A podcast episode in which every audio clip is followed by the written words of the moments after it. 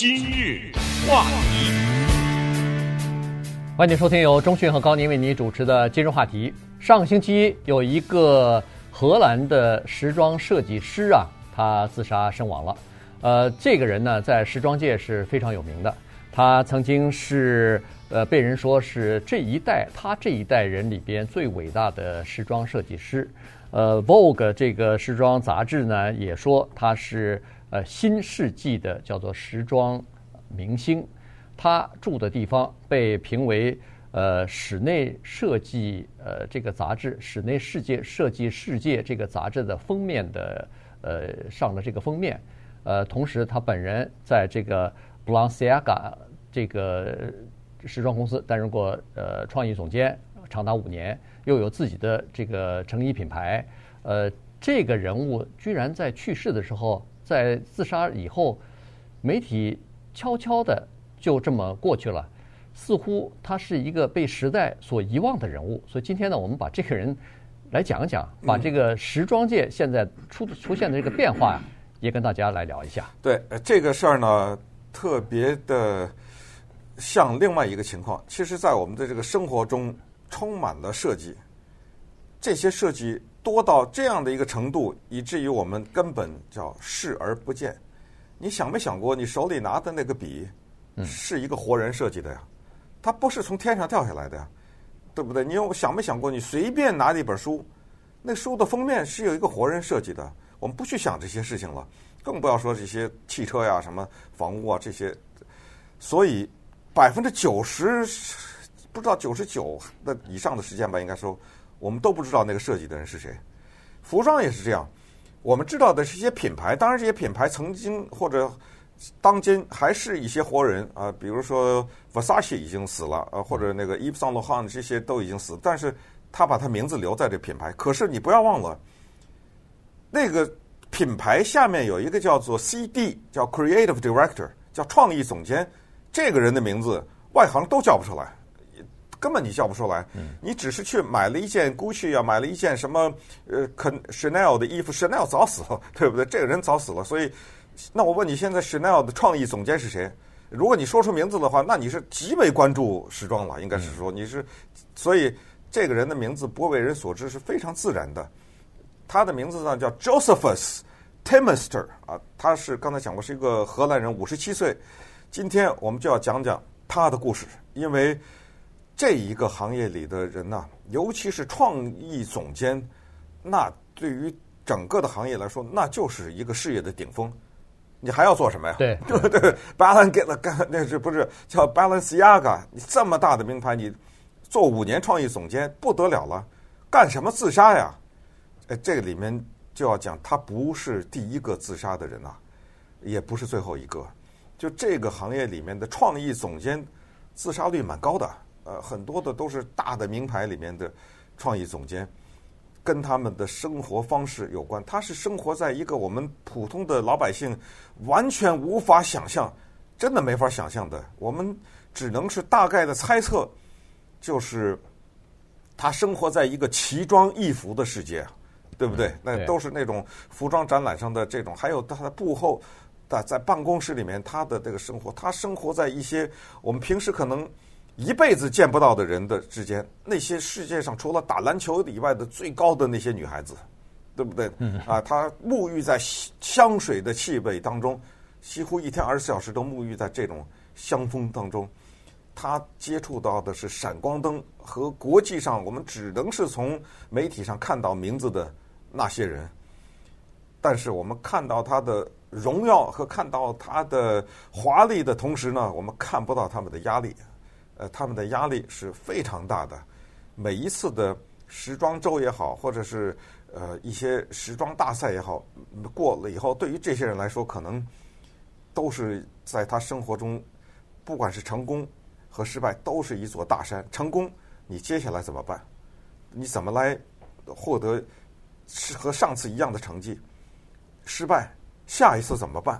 对不对？嗯、对，怎么能够回来？这些都是我们体会不到的压力。对，那这个 Temister 呢？他就是生活在这样的一个时代。他和他这一代人的这个设计师啊，呃，尤其是非常著名的设计师，都是在从八十年代、九十年代开始，呃，这个崛起哈。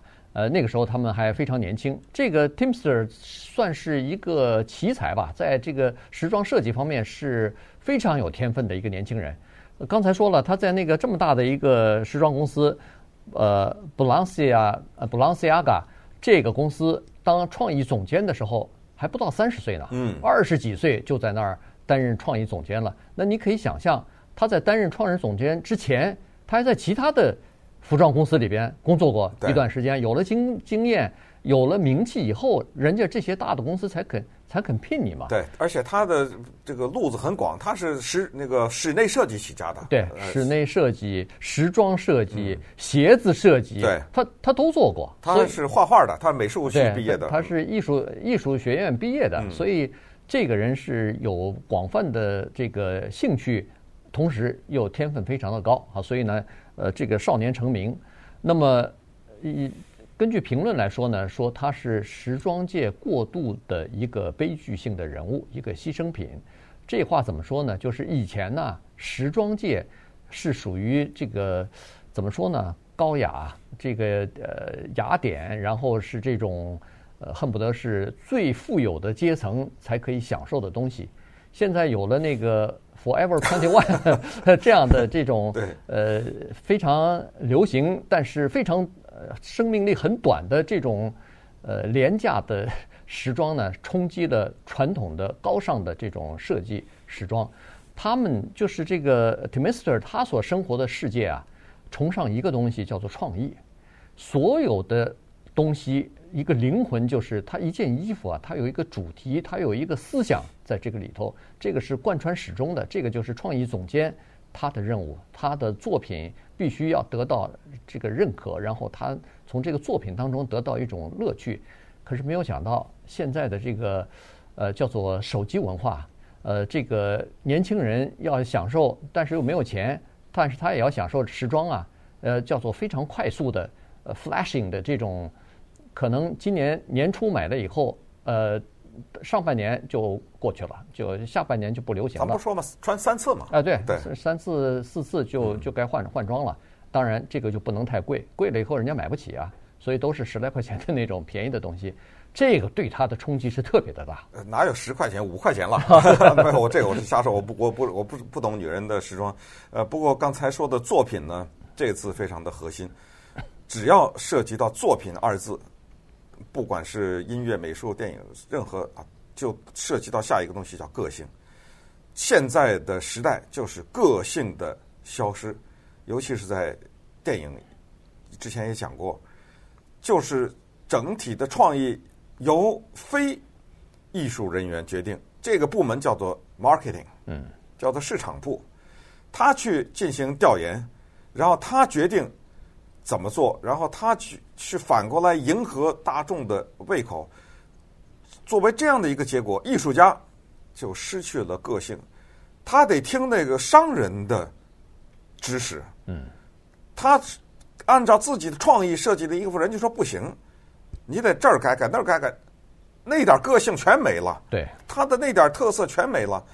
这个是他刚才说的新旧交替，他夹在这个当中。刚才说的他的压力之一，而这是最大的那个压力，就是他个性的消失。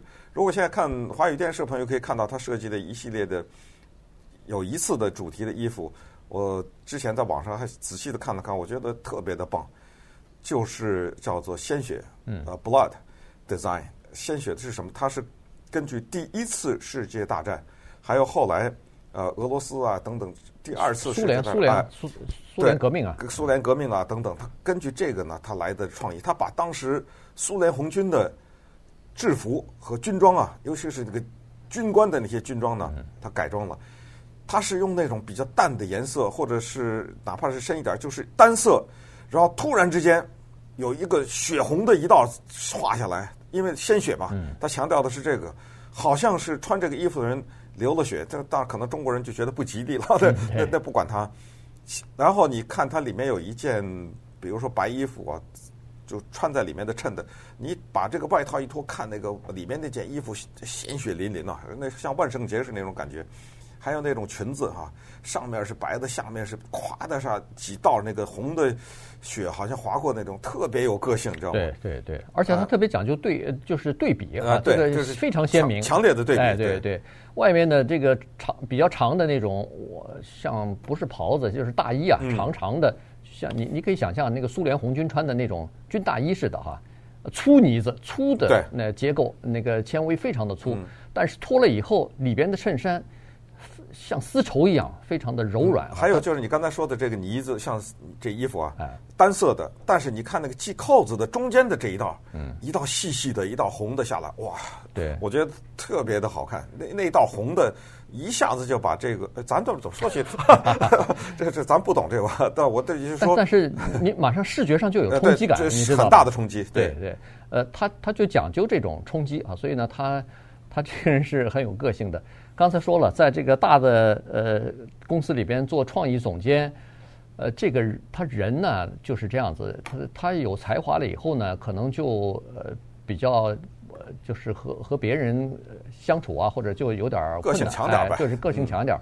所以呢，呃，五年之后呢，他就和这家公司等于是掰了，掰了以后他自己出来就开始开自己的品牌公司了。但是这个也不是他一个人，许许多多的非常有才华的设计师，一经营到自己的产品和自己的公司的时候，突然就不行了。这个经营。一个公司赚钱在市场上销售，和你真正的专门搞这个创意和设计完全是两回事儿。他追求尽善尽美，结果没有得到大众和这个市场的支持和认可，所以经常处于叫做没钱，经常是需要投资，经常是恨不得揭不开锅了。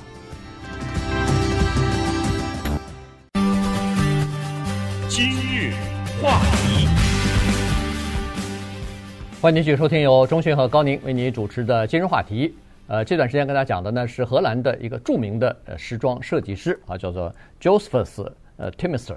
他在上星期的时候呢自杀身亡了。那么在《纽约时报》呢专门有一篇文章啊，当然其他的一些呃对时装有了解的，其实美国的各大报纸呢实际上对这个艺术类的东西，对这个像这样的他像他这样的名气的人呢，基本上都有一些都有一些报道哈，只不过呃。